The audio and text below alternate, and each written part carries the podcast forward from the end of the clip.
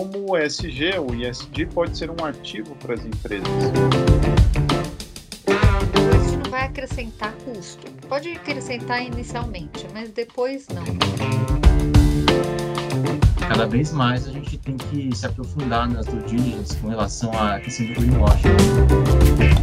Olá, eu sou o Luciano Tim, sócio fundador do CMT Advogados, e esse é o sexto episódio do Conectando o Direito, o podcast quinzenal que une o direito a outras áreas do conhecimento. A conexão de hoje responde à pergunta: como o ESG, o ISD, pode ser um ativo para as empresas? Nesse sentido, a gente está conectando o direito societário a outros temas né, da sociedade civil, da sociologia, da economia, enfim. É, e a sigla ESG significa Environmental, Social and Governance, né? ou seja, ambiente, sociedade e governança. Está em alta no mundo corporativo. Uma demanda de instituições e investidores pelas chamadas boas práticas empresariais, e atendidas sob orientação adequada podem trazer consequências positivas para as empresas. Mas muito se tem discutido sobre isso, podendo até mesmo ser considerado um tema polêmico, por assim dizer, dependendo da vertente aí que se segue. E para discutir esse tema, agradecemos a presença da Marina Willis, que é vice-presidente de Relações Públicas, Comunicações e ESG da General Motors South America e que tem especialização em Direito e Economia pela FGV. Olá, tudo bem, Marina? Oi, Luciano, tudo bem? Oi, Henrique. Prazer estar contigo aqui. E conosco também o Henrique Mizawa, que é sócio do CMT na área societária M&A e Private Equity. Tem LLM em societário pelo INSPER e pela prestigiada Chicago Law School. Henrique, tudo bem? Tudo bem, Luciano, Marina, tudo bem? Prazer estar aqui com vocês. Prazer é nosso. Marina, começando por você, compartilhe um pouco do teu histórico profissional, por favor. Bom, em primeiro lugar, obrigado pelo convite. Adoro falar desse tema. Então, é um prazer aqui estar conversando com vocês sobre ESG.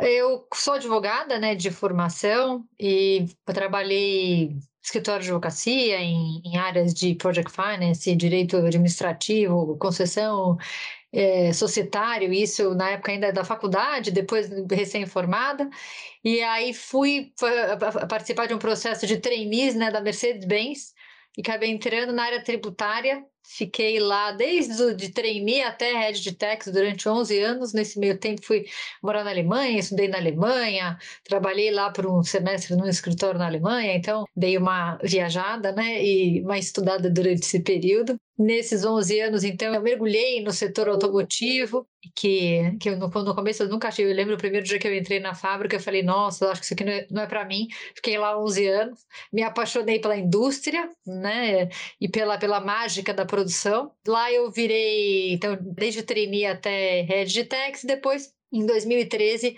fui para a General Motors como diretora de Tex Brasil, na época eu até estava grávida da minha primeira filha, então foi a maior aventura assim que eu tive, foi mudar de emprego grávida. Não recomendo muito para ninguém não, mas foi uma aventura. E né, foi meu primeiro filho, né? Não é, não, é, não é a coisa mais fácil do mundo. E aí fiquei diretora de Tex Brasil até 2000, foi 2013, né? E até 2016, 2016 eu assumi a responsabilidade para a América do Sul. E aí a gente eu descubro que a gente fala muito aqui que o Brasil é super complexo, tem lugares que são tanto ou mais. E, aí viajava para Burro nesse período também tive aí resolvi engravidar, tive mais dois filhos ao mesmo tempo, fiquei grávida dos gêmeos. E estava fácil a vida, então falei, por que não já ter dois de uma vez só? E em 2019, quando eu achava que, bom, é agora, né, carreira de tech tal, estava indo super bem, recebi um convite na GM de ir para a área de relações governamentais, institucionais, comunicação interna e externa e ESG para a América do Sul. Foi assim um mega de um desafio, está sendo, né, porque a, a, a, esses desafios não acabam mais. Então, e, e descobri, ah, agora a gente consegue fazer tudo, né? Depois que a gente faz tributário, quase tudo fica fácil. Talvez engenharia, manufatura seja um desafio, mas quando as pessoas vinham para mim e falavam, isso aqui é super difícil, eu falava, ah, então fala. Eu explicava, eu falava assim, ah, não é tão difícil assim. Ou quando era difícil, era relacionado a tax. Eu falava assim, ah, então essa parte eu já sei, que bom. Mas que, obviamente, brincadeiras à parte, foi nesse momento, foi 2019, né? Um pouquinho antes, 2017, 2018, já tinha esse movimento do ESG começando tal, e quando eu entrei, eu perguntei, a gente só tinha um comitê de sustentabilidade, que era muito mais para fornecedor, manufatura, porque a GM já tem um histórico muito grande de ações ambientais, de ação de manufatura consciente, de reciclagem, de tratamento de efluentes e tal. Mas foi quando a gente resolveu montar, então, o comitê ESG de fato, né? Antes era mais nessa área da manufatura e fornecedores e tal, que foi quando eu mergulhei de cabeça nesse tema abracei a causa e, e, vi o quão rico isso é, porque isso envolve tanto a área, é, envolve a área, não, tanto as áreas que já tinham, as áreas operacionais, como muito a área de RH, o legal, o próprio tax, né? A área de vendas, porque a gente tem todo esse relacionamento com o cliente e os braços, né? Como que a gente consegue, apesar de estar presente em três estados com manufatura, a gente consegue ter pelos concessionários um braço enorme para as ações de ESG, para que elas atinjam também os nossos clientes e, e que também o front-end seja tenha essa consciência e trabalhe junto com a gente nisso. Então está sendo um enorme desafio agora essa, essa vou dizer, nova posição, que eu já estou há quase mais de três anos e meio, mas não deixa de ser nova. Né? Legal ouvir esse depoimento, porque acompanho a tua carreira já há algum tempo, desde quando te levamos uh, para Porto Alegre, já há um bom tempo e foi muito legal acompanhar essa mudança, porque eu lembro de você tributarista. E você fala uma coisa que meu sócio tributário Cristiano diz, que ele sempre fala que o Einstein teria comentado, nada mais nada menos, né, que difícil mesmo é pagar os impostos. É, que física barbada. Isso que ele estava nos Estados Unidos, diz o Cristiano. Se estivesse no Brasil, o desafio seria muito maior. Tanto que a expressão daquele tributarista gaúcho, né, falecido, Becker, é manicômio tributário. Henrique, você poderia falar um pouquinho aqui da tua carreira? Não vai ser tão gloriosa como a carreira da Marina, mas contar um pouquinho do meu do meu background, né? Acho que parte acadêmica você já já comentou, né? Eu fiz Sanfran aqui, fiz USP de bacharelado. E aí eu já engatei um LLM de Direito Societário no INSPER, que já foi engatado por um um LLM lá na Universidade de Chicago, né? E, e, eu sempre tive ligado à advocacia empresarial consultiva, né? Então, desde estagiário, eu sempre trabalhei em escritório de advocacia, é, grandes marcas aqui é, de São Paulo, né? Também tive uma experiência fora, né? então logo depois que eu, eu terminei meu LLM lá em Chicago em 2019, eu fui passar uma temporada na Coreia. Eu fiquei um ano lá em Seul, é, no escritório de advocacia grande, foi uma experiência bem, bem interessante, né? Porque eu, particularmente, nunca tinha morado num país asiático, apesar de ser descendente de japonês, né? Então, é, foi, foi bem legal. Acho que é, eles têm uma cultura de trabalho bem diferente da nossa, assim, com vantagens e desvantagens, né? Mas eles são muito preocupados ali com comprometimento, entrega para os clientes, né? Então, foi, foi uma experiência muito legal, né? Eu fiz minha carreira inteira em, em direito societário e M&A, então sempre segui é, nessa linha, né? E, e, aí vem essa questão do ESG, né? Tem se falado aí nos últimos anos sobre o assunto e com certeza tem um impacto no direito societário, tem um impacto nas discussões de M&A, né? Que a gente vai comentar um pouco mais para frente. É, então vai ser muito legal aí bater uma bola com, com vocês dois, Luciano e Marina, sobre o assunto. É algo que eu tenho estudado bastante nos últimos anos, então vai ter uma troca bem boa entre a gente. Bacana. Gente, vamos começar então com a Marina, que tem o lado in-house. Depois vamos ouvir o lado outside, né, Council? O lado externo. O que, que é, Marina, para você, ESG? E te perguntaria se é algo novo. Você já deu algumas dicas ali, mas te perguntaria, te dando aí mais tempo aí para você aprofundar. Bom, esse dia, além de ser, ser as siglas que você já comentou, né, quer dizer que é uma visão mais, vou dizer, tridimensional na empresa da parte ambiental, social, sociedade, né? Quando a gente fala social, não é só aquela parte que a gente conhece de responsabilidade social, mas são as pessoas, né? Então, RH, diversidade, inclusão também está contido no S. E o G é a governança, né? Como que como todos esses, como todas essas, essas regras e todos esses processos, eles são ministrados dentro da, dentro da empresa. Mas eu iria além, né? Isso é, uma, é um mindset, é como na empresa mesmo, como que você faz que isso seja aplicado, né? É mais uma mudança de mindset ou valores. É mais ou menos quando a gente lembra quando a gente começou com compliance, né? Você tem um monte de regra de compliance. Entre a regra de compliance, tá lá no livrinho, na pendurada na parede, eu era se, se você não usar um papel de parede bem feio, né? E, e, e, aplicar é, são duas coisas bem diferentes. Então, na verdade, você tem inúmeros. Você pega, por exemplo, os 17 ODS da, da ONU, você tem tudo ali. Você tem de todas as frentes, toda, qualquer empresa pode escolher ali os que, os que fazem, fazem sentido com o seu objeto, com a sua visão, com o seu, com o seu purpose, né, que eles falam muito agora com, a sua, com o seu propósito e ver o que está alinhado com o seu produto para de fato praticar. Né? Então, na, na indústria automotiva, a gente, uh, a gente, ou na GM, a gente mapeou quais que tinham a ver com a gente, isso é global, isso não é só aqui. Então, quais, que, quais dessas ODSs que têm a ver com a gente? Que tem a ver com, com como que a gente poderia contribuir para gerar um impacto positivo. Muitas vezes é neutralizando o impacto negativo que a sua própria produção causa. Começa assim, você tem que ter um, um, um começo, né? Então a gente falava, bom, mas isso já era feito, quando você põe uma fábrica, você, você constrói uma fábrica, você já começou aí a. decide fazer uma fábrica ou decide uma operação no, no, no, no país, você já teria que ter os princípios de ESG incluídos nas suas decisões. Por isso que eu falo que é uma, uma questão de mindset.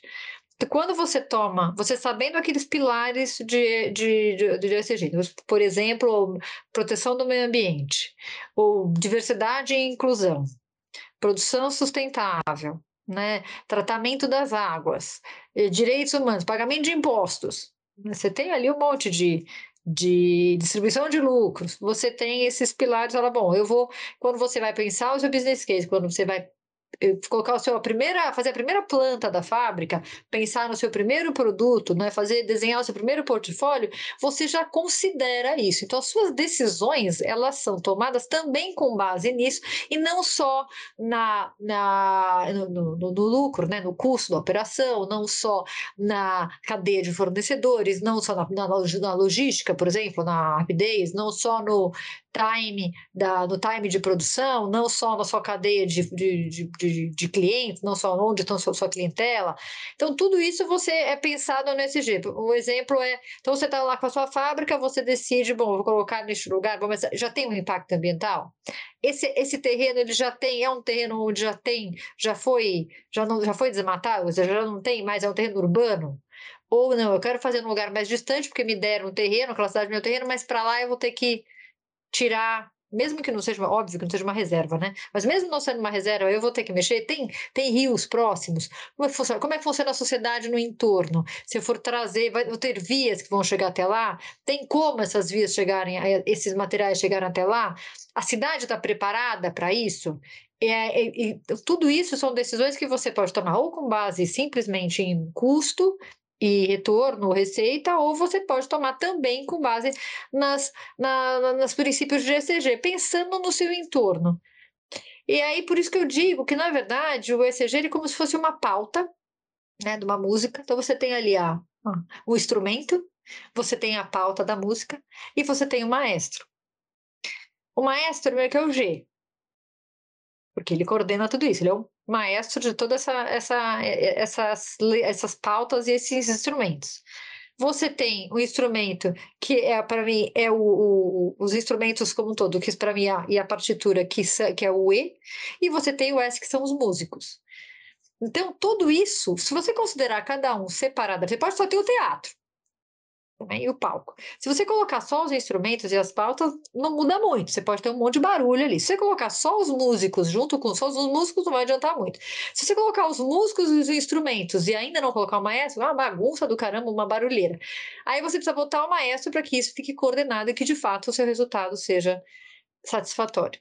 Então é uma é você não consegue, é difícil a gente definir como uma coisa à parte, né? Até por isso que eu, eu acho que a gente só vai chegar lá e tá realmente praticando todos os princípios de ECG quando a gente não precisar ter mais uma área e um comitê de ECG. Porque a gente vai precisar lembrar disso. Né? E por enquanto, acho que para todo mundo é muito novo. Tem coisas, por exemplo, na GM que já são antigas. A gente tem tratamento de todos os efluentes em São Caetano desde 1940. Ah, não quer dizer que a gêmea é super SG desde 1940? Não, porque é dinâmico, é um processo. E você nunca vai deixar de ser, né? Você, e nem vai você estar 100%, porque com a evolução de tudo, você a, o SG ele acompanha né, toda essa, essa a, a, jornada da empresa, das pessoas, da sociedade. Estamos num caminho, então acho que para todo mundo isso é um pouco novo, até porque a gente tem que medir para ver os KPIs, ver onde a gente está. mas eu, eu, vejo muito essa preocupação agora. Então, fundamental que as empresas tenham, as pessoas, as empresas, a sociedade em si, tenham preocupação com isso, para que eles de fato comecem a aplicar, a medir, a ver as evoluções e ver o, o bem que isso faz para o negócio. Né? Quer dizer, é como diversidade. Pode ser difícil no começo, às vezes é, às vezes é custoso, mas o importante é, é notar que isso faz bem depois para o resultado da empresa também. Eu fiz um seminário, eu sou professor de Law and Economics, né? E, e, e foi um seminário bastante polêmico, porque alguns alunos e alunas defenderam uma visão mais de Milton Friedman, outros mais, digamos, mistura direito constitucional, enfim. E aí eu assisti um podcast, até para preparar um pouco aqui essa nossa fala, do The Jab, The Economist, e, e no fundo a discussão era um pouco, um pouco essa, se o ISD é um Milton renovado, um Milton Friedman renovado, se é, um, na verdade, uma mudança de comportamento dos consumidores mais jovens, que, digamos assim, direcionam as empresas a pensar nesses aspectos. E claro que uh, é, é, bom ouvir quem está na prática, porque a gente sai só da discussão acadêmica e vai, vai para o mundo real, né? E aí, nesse sentido, até ouvindo essa fala inicial da Marina, Henrique, eu passaria para você tanto para comentar, mas talvez te perguntar se tem regulamentação no Brasil sobre isso, sobre o ESG? Sim, é uma das coisas que me chamou a atenção a fala da Marina e eu tendo a concordar 100% essa questão do mindset, tá? Que teve aquela fase do realmente do compliance ali, né, época da Lava Jato e tudo mais, e que teve muita gente que colocava o regulamento, fazia política interna disso ou daquilo, mas na prática uh, não colocava né, na, na prática o que estava dizendo ali. Né? Então, eu acho que ESG é muito isso também, né? não, não tem que ficar só falando essas coisas bonitas, que ah, sustentável e tudo mais, mas, mas assim, não, é da boca para fora. Né? Acho que tem que mudar a cabeça das pessoas, tem que mudar a cabeça dos dirigentes ali da, das empresas para que eles implementem isso com uma cultura da empresa mesmo, né? E aí, sobre a sua pergunta de regulamentação no Brasil, eu posso dividir aqui em duas partes, tá? A minha resposta. Porque, assim, a gente tem o, o a regulamentação tradicional, né? Que são aqui, ali as leis, as resoluções, os decretos que são promulgados pelos órgãos públicos, porque esse, esse já é um tema que tem sido muito discutido, né? Em, em âmbito nacional. E tem a questão da autorregulação, tá? Mas respondendo a primeira parte da regulação tradicional, em linha um pouco, que até com a Marina, achei interessante o comentário dela sobre a GM, né, que desde os anos 40 já, já faz o tratamento de efluentes, porque a gente fala de SG e tal, mas é, é uma coisa muito mais antiga, né, do que simplesmente aquela fala ali em dois, é, 2004, 2005, né, que, que foi ali a falar do, do Kofi Annan, o secretário-geral da ONU. Então, você pega mesmo a, a, nossa Constituição Federal, né? Você pega ali no artigo 170, ele fala ali sobre função social das empresas, fala ali sobre defesa do consumidor, sobre busca do pleno emprego, né? Então, apesar de não ter esse, essa alcunha de, de SD, já existia uma certa preocupação com relação a esses assuntos. Puxando um pouco a sardinha mais para minha área, tem ali na, na, própria lei das SA, né, que é de, de, da década de 70, você pega ali artigo 116, 154, eles falam sobre o dever dos administradores de exercer as suas decisões no interesse da, da companhia, no interesse da função social da empresa. Então, é uma coisa antiga, assim, não é papo de hoje, né? Óbvio que com todo esse, esse burburinho de SG nos últimos anos, o, o legislador está né, também se atualizando. Né? Então, por exemplo, é, na própria lei das SA, ele tem um projeto de lei que é o 1817, que eles querem introduzir ali no relatório da administração, né? Relatório sobre, sobre práticas sustentáveis das empresas, eles querem que lá tenha um demonstrativo dos riscos, dos impactos e das oportunidades em relação às iniciativas sustentáveis das empresas, tá? É, no, nesse próprio PL também ele vai mexer na lei das licitações para colocar critérios do SG como é, é, pontos a mais nos bids, né? Então até critério de desempate então, são iniciativas bem interessantes aí que, que vão impactar muitos negócios do, do Brasil no futuro, né? Saindo do direito societário, a gente tem a parte esportiva. Não sei se vocês estavam esperando eu falar isso, mas é, você pega ali a lei da SAF, né, das Sociedades Anônimas do, Futebol, né, que saiu no ano passado. Pô, lá eles criam ali o Programa de Desenvolvimento Educacional e Social, chamado PDE. né? Que é um convênio com é, dos clubes com as instituições públicas para desenvolver o, o, ensino, né, para as crianças é, das comunidades ali onde estão os clubes, né. Então isso já demonstra uma uma, uma, uma, uma preocupação ESG do legislador, né? Você pega a Lei Geral do Esporte, que ainda é o PL, né, o 1153, tem várias propostas inclusivas ali. Então, assim, as instituições que receberem recursos públicos têm que ter é, 30% de mulheres em cargos de liderança até 2028. Tem a questão de isonomia de gênero com relação às premiações também, que tem que ser iguais. Então, assim, o SG tem permeado bastante aí o, vários, vários setores da, da brasileiros, né? Posso citar também CVM, acho que também é bem importante citar ali a resolução 59, né, desse ano. Coloca ali que as empresas agora, as empresas abertas, têm que listar no seu formulário de referência informações SG, né? Então, assim, tem muita coisa acontecendo, o SG é um, um, um, assunto que se desenvolve né, muito rapidamente e o legislador tem que correr atrás de prejuízo. Mas uma coisa que eu queria comentar aqui é, é o seguinte: é, tudo tem, como na vida, né? Acho que tudo tem que ser dosado com moderação, né? Você não pode também é, criar um, um, regulamento que é muito restritivo ou muito oneroso, né? Que cria custo de transação que vai impedir o, os novidades, produtos novos, né? O que vai inviabilizar produtos, a criação de produtos novos, porque tem uma supervisão ali é, do governo muito, muito acirrada, né? Muito custosa. Então, tem que sempre dosar o quanto de, de regulamentação a gente pode, é, deveria aceitar, né? Uh, e aí tem a autorregulação, né? Então, a gente passa, então, do setor público para o setor privado. Então, a autorregulação são algumas regras é, das próprias empresas, né? Ou então de, de, de, organizações de classe, ou então associações é, onde essas empresas são associadas, que criam ali certos parâmetros, né? É, no, nesse caso, ISD, para complementar a regulamentação tradicional, né? Então, o exemplo que eu queria trazer aqui é o da Ambima, né? Então, você pega ali, uh, desde o ano passado, a Ambima já tem um, uma lista ali, um rol de regrinhas com relação a, a, a, fundos verdes, né? fundos de iniciativas é, sustentáveis. Então, você cumprindo ali certos critérios, você pode ganhar um selo dizendo que você é um fundo de iniciativa sustentável, e isso pode ser um atrativo ali para para eventuais investidores. Né? Então, tem, acho que esses dois tipos de, de regulamentação é, correndo não só no Brasil, mas no mundo como um todo. Né?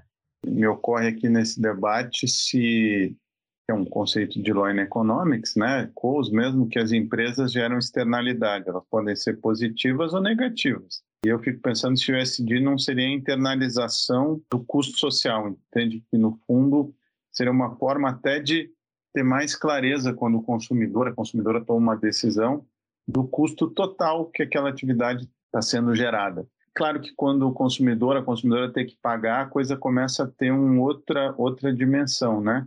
Vem à minha cabeça, sei lá, o imposto ambiental para determinados tipos de produtos. Me veio à cabeça uma recente pesquisa sobre como consumidores e consumidoras brasileiros estão comprando de sites estrangeiros sem garantia nenhuma, apenas para economizar. Então, e tive que na Senacom lidar muito com pirataria, e no fundo não está relacionado a isso, mas o consumidor também tem que ser consciente na hora de optar, né? Porque, é como bem disse o Henrique, toda essa gama de coisas vem com algum preço, né? Então também a gente tem que. E preço também está relacionado à renda, e aí no momento de pós-pandemia ou pandemia, se não quero soar otimista, mas com inflação, etc., é, essas coisas começam a ficar mais difíceis, né? Vi agora na televisão ali a Inglaterra pagando, parece que vai ter um aumento de 80% na conta de energia, imaginem isso. Então, uh, bom, aí eu queria ouvir um pouquinho a Marina nesse lado uh, corporativo, quer dizer, quanto que para vocês a regulação, autorregulação, corregulação é relevante e o papel que um departamento jurídico ou de RealGov pode contribuir nessa implementação? É, toda regulamentação é importante. Na verdade, quando a gente fala assim, ah, a legislação, ela, a legislação tende a ser um pouco mais devagar, até porque normal, né? O legislador, eu não acho nem tão ruim, muita gente reclama, mas primeiro o legislador ele entende o que está acontecendo na sociedade, tem todo esse debate para depois criar as leis e regulamentos exatamente para não travar como bem disse o Henrique, criar um monte de regra que as empresas nem conseguem aplicá-las. Ou você tem que ter um departamento jurídico do tamanho do departamento jurídico da GM, né, ou um departamento tributário para processar tudo aquilo. E isso inviabiliza um pouco a atividade econômica. Então, eu também sou sempre sou mais a favor de que o, a regulamentação seja somente a necessária e não que seja uma, uma, uma regulamentação excessiva que limite a, o empreendedorismo, as ideias novas, a tecnologia e tudo mais. Para o ESG, né, para todo o ambiente em que a gente trata de ESG, o que importa muito é a reputação. É muito mais do que, ah, não seguiu o regulamento, o órgão foi lá e me autuou. Putz, isso era há anos, ainda mais no Brasil, um processo administrativo e tal. Mas o que impacta muito é a reputação. Então, uma das coisas que a gente toma cuidado é o seguinte: se você for né, fazer um determinado, for atrás de um selo, for anunciar alguma coisa, for no sentido de ser ESG, ou de estar, ter um produto mais ou menos sustentável, de estar tá, de tá melhorando a sua exemplo, motorização e a sua eficiência energética, que é um caso nosso, que de fato seja. Então, quando um exemplo, quando a regulamentação de emissões no Brasil, ela estabeleceu a, a, a, a motorização PL7. Com o PL7, pela, pelas regras, a gente necessariamente fica com uma eficiência energética melhor. Passa a, a ter motores mais eficientes e que geram mais, menos emissões. Isso é muito bom para o meio ambiente, é porque o nosso produto ele tem uma externalidade negativa, que é a emissão de carbono, e quanto e a legislação, e isso eu acho positivo, né? O governo, junto com a indústria, trabalham em cada vez mais e tornar os nossos produtos menos poluidores.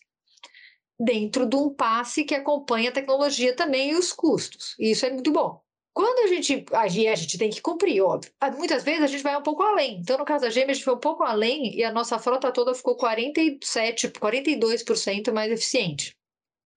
E a gente anuncia isso. Então, o que, que é muito importante, né? A gente fala é não só a gente foi além, mas no momento que a gente anuncia, isso tem que estar tá comprovado. Então, a gente faz toda uma, uma triple check interno para que isso esteja certo. Porque muito pior até do que ser punido, ou é que amanhã, mesmo um, um órgão que não seja governamental, mas que seja qualquer órgão de medição, que eles nos eh, que eles façam a medição da nossa frota, por exemplo, ou da nossa, do nosso portfólio, e vejam que não, que isso não era verdade.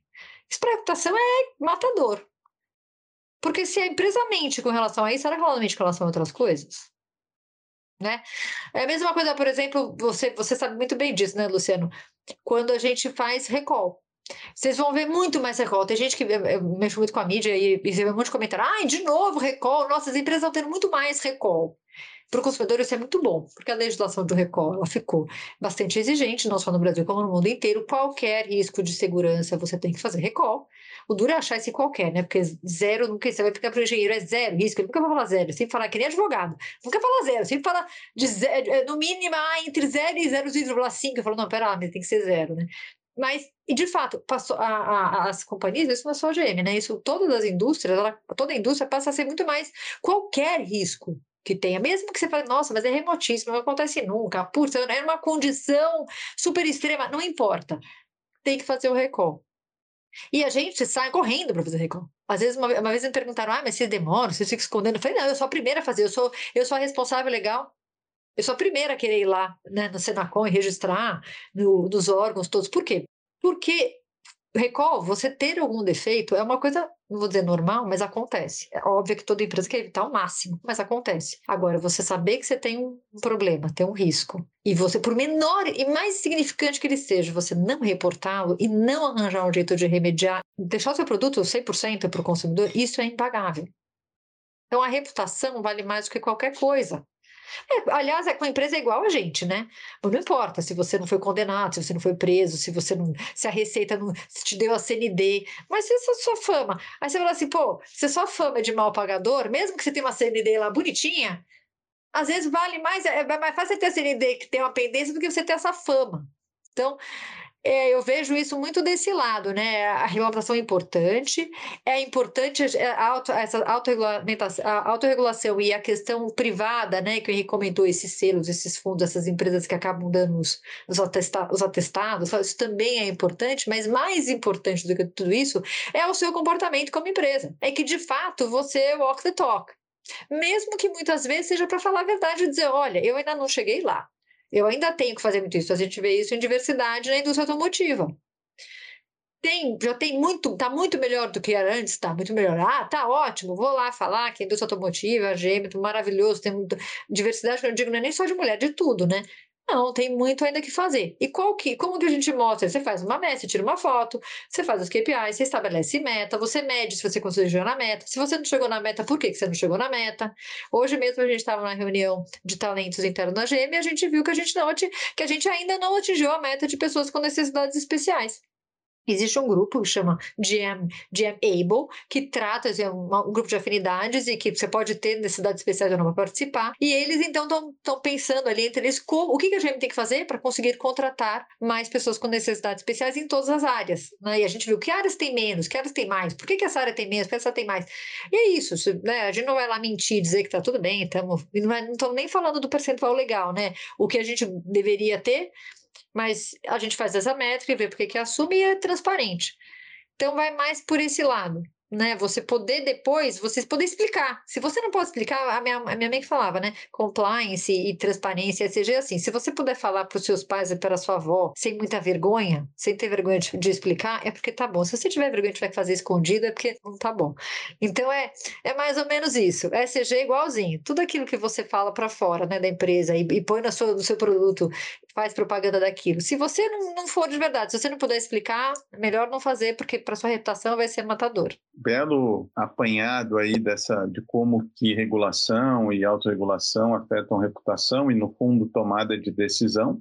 Mais um tema que é muito caro análise econômica, né? A tomada de decisão e, e, e é isso. Quer dizer, você uma vez, uma vez eu disse para meus alunos, não foi bem compreendido que ser ético também é uma decisão econômica, né? Porque no longo prazo, no fundo, Uh, pragmaticamente, inclusive, vale a pena ser ético. Depois ficou entendido, pô, e aí eu comecei a sofisticar um pouco mais o argumento, mas mesmo para dizer que para Aristóteles, né, ética e economia estavam no campo de tomada de decisão, né, que, que é, da razão prática, e, e, a gente sempre tem que pensar nesse, nessa questão de tomada de decisão. Henrique, faria aqui a última pergunta do nosso, do nosso encontro aqui, seria é, sobre o, o, ESG, washing, greenwashing, enfim, é, de novo mais uma questão né, aí relacionada aos consumidores, né? Acho que ambiental e consumidor estão cada vez mais juntos. O que, que você teria a, a, a, comentar aí, Henrique, sobre esse ponto?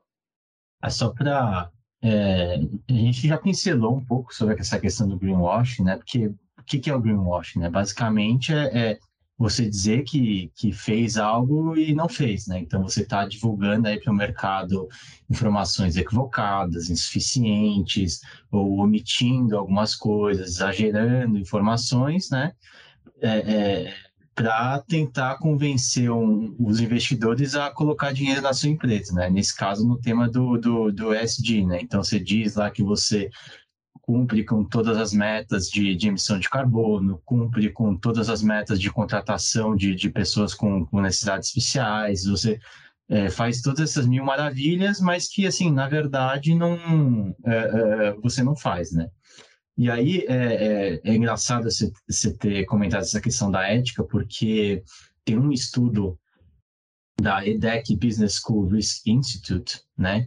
Eles fizeram um estudo de 2012 a 2017, pegando as 500 maiores empresas dos Estados Unidos, e a conclusão foi que, assim, as empresas que faziam esse greenwashing, ou seja, não eram éticas, né, com relação aos disclosures que elas faziam, tinham seu valuation é, deteriorado com o passar do tempo, porque, assim, a mentira tem perna curta, né? Então, você acaba, de alguma forma, é, é, é, sendo descoberta aí a sua mentira, porque o investidor está super em cima, né? O governo, o regulador está super em cima, então uma hora a, bomba explode, né? Então é bem interessante o seu comentário, né?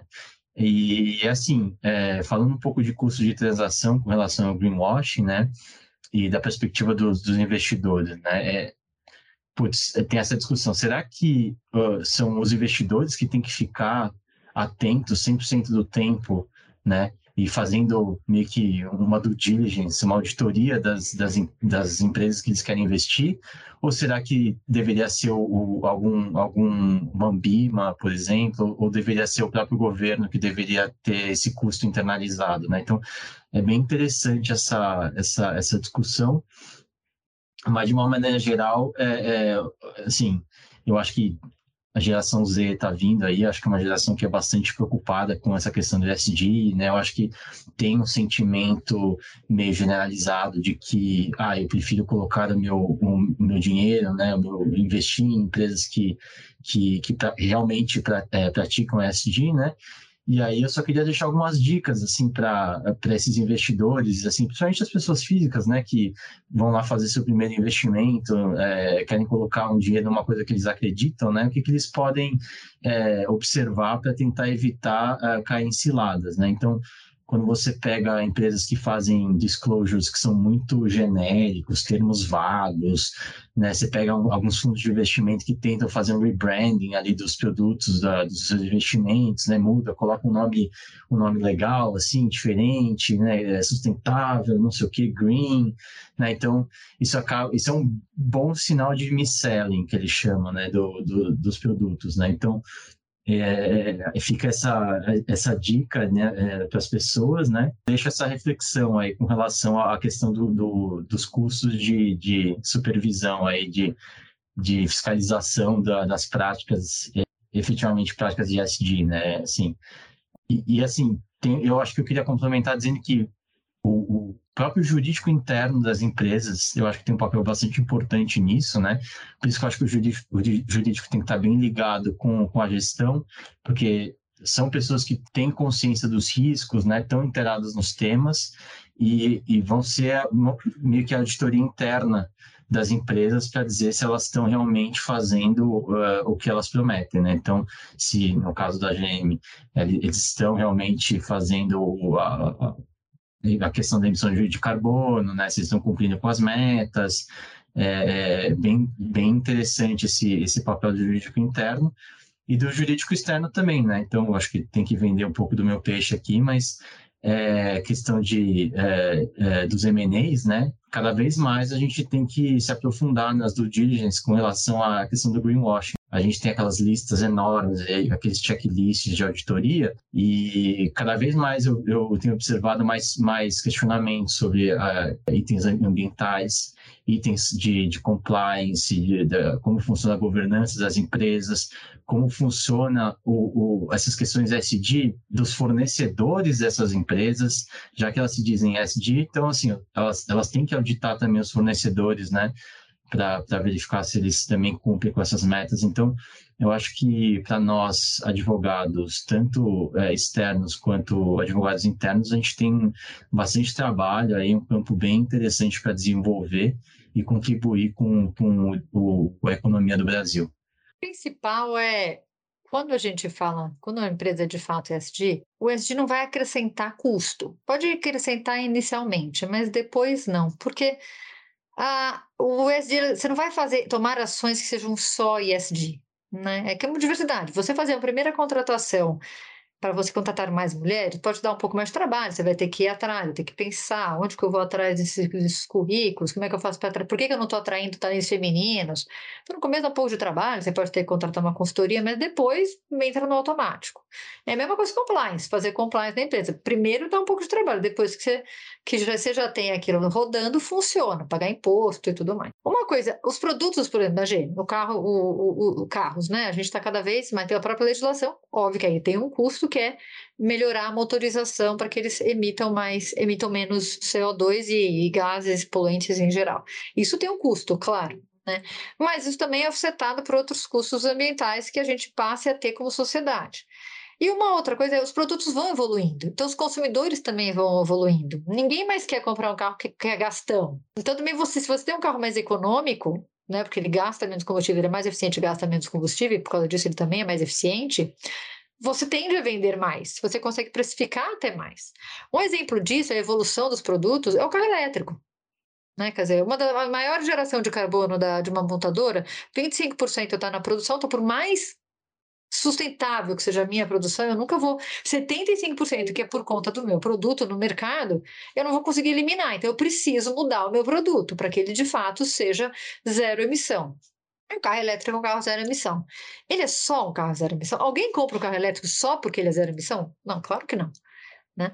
Você compra um carro elétrico porque, primeiro, ele é melhor, ele tem um torque mil vezes melhor, ele tem uma performance muito melhor, ele tem, uma, ele tem torque imediato, você pensa no acelerador, ele acelera, ele é silencioso, ele não, não tem, não treme. Então, ele te dá o prazer, a experiência de dirigir. Ah, você carrega como se fosse um celular, você carrega na sua casa, você nem lembra mais que tem posto de gasolina, não acaba mais gasolina. Hoje, para encher um tanque, eu fui encher o tanque do meu carro, eu gastei quase 500 reais. O custo com energia elétrica aqui no Brasil é cinco vezes menor. Então, você, para carregar seu carro, você gasta cinco, de quatro a cinco vezes menos, dependendo do estado. Mesmo sendo etanol, põe o combustível que você quiser aí, diesel, etanol, gasolina, essa é mais ou menos a proporção.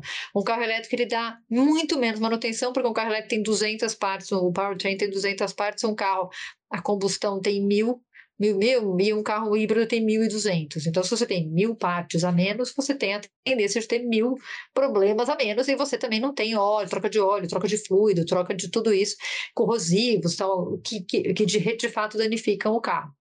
Portanto, quando a empresa ela pensa em ESG, quando o ESG está na matriz de decisão dela, ela inclui isso nas suas decisões de negócio. Então, quando ela vai pensar no novo produto, ela já pensa um novo produto que já, no carro da, da automotiva, que já seja, que tenha menor emissão ou que tenha zero emissão. Mas esse produto não pode ser mais caro, e não pode dizer, ah, não, ele é mais caro só por causa disso. Ninguém vai comprar. Hoje o carro elétrico é mais caro, tudo, mas é uma, uma questão de evolução. A gente já sabe que a partir de 2025, 26, 27, os carros elétricos vão ter praticamente o mesmo preço. Aqui no Brasil pode ser lá para 2027.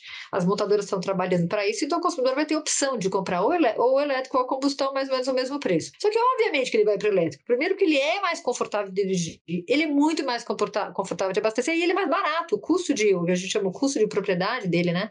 O ownership cost é muito menor menor. Eu acabei de mostrar aqui do custo de energia, né? De, e de, e de só esse, basicamente, hoje de carregar o tanque, né? De encher o tanque ou de carregar uma, numa tomada, isso já justifica. Então, quando a gente fala de greenwash, para você evitar isso dentro da empresa, porque é tentador, né? Você lá mudar a embalagem, pintar o carro de verde, né? falar que o banco é trocar lá o, o tecido do, do banco e falar que é cor ecológica, mas você gasta uma fortuna para fazer um monte de água para fazer esse cor, cor ecológico, e também que não tem nada, que às vezes não é exatamente mais barato, quer dizer, você diz que é, mas não é é mais isso é tentador até, pode ser uma soluçãozinha aí, meia boca de, de curto prazo, mas isso que vocês falaram, a medida tem perna curta, se você anuncia isso como uma medida de, de, de ESG, é facilmente descoberto, não é um negócio, né, não é difícil de, de se de ir atrás disso. Agora, quando a empresa realmente quer mudar e realmente está imbuída no espírito das, da, da, da, dos preceitos do ESG, as decisões são levadas a isso. E Parece brincadeira, mas assim, as decisões são melhores. E porque elas, naturalmente, elas são fáceis de explicar, os produtos acabam sendo mais bem aceitos, que é o caso do carro elétrico, por exemplo. Né? No começo tem muita discussão, muito debate e tal, mas a partir do momento que o consumidor experimenta o carro, como além de ser zero emissão, ele tem todas essas outras qualidades e benefícios, você não tem que explicar a parte ESG dele, a parte ESG faz parte do produto. Entendeu? É que nem explicar porque um carro tem pneu. É óbvio, você nem pensa no carro sem pneu. Então, o produto que tenha esses preceitos dentro dele de ESG vai ser tão natural e isso é só parte dele, ele tem outros N benefícios, porque é a, é a natureza da tecnologia, é a natureza da inovação, você vai vendê-lo por isso, e aí você vai precificá-lo por, por, N coisas, né? e não só por causa do, do fator, por exemplo, de ser zero emissão.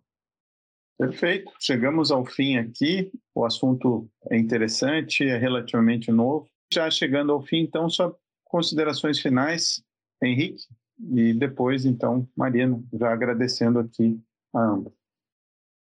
Eu queria agradecer pela oportunidade, né? É, esse é um tema que eu gosto bastante. É, ter a Marina aqui conosco foi de muita valia. Acho que aprendi muita coisa aqui com ela, né? E principalmente essa perspectiva do in-house, acho que é muito interessante e você trouxe muitos exemplos concretos, Marina. Isso, acho que para quem tá, quem é um advogado de, assim, né, externo, às vezes a gente não tem acesso a, a esse tipo de informação, então é, foi bem legal essa, essa troca. É, deixo aqui a provocação para os ouvintes para estudarem um pouco mais sobre o tema. Acho que é, é um, um, tema que, que vai ser muito aprofundado, vai ser muito fundamental para o futuro do país. Então, que vocês sejam curiosos aí, é, é, busquem informações sobre o assunto, que, que é, vale a pena. Obrigado, Henrique. Marina? Queria agradecer aqui a participação, muito legal esse bate-papo, Henrique, Luciano. Aproveitei muito esse tempo. Interessante ter essa visão também do escritório externo, né? E as oportunidades que os escritórios têm com esse tema, e são inúmeras.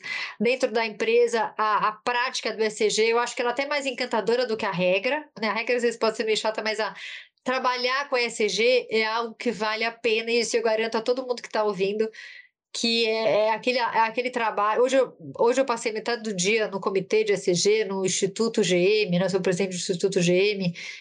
E quando você trabalha com isso, e quando você sabe que o que a sua empresa está fazendo, que o seu trabalho, para onde você está contribuindo com o seu tempo, está de fato tendo um impacto positivo, você termina o seu dia com aquela sensação de dever cumprido. E eu acho que, de que eu contribuí.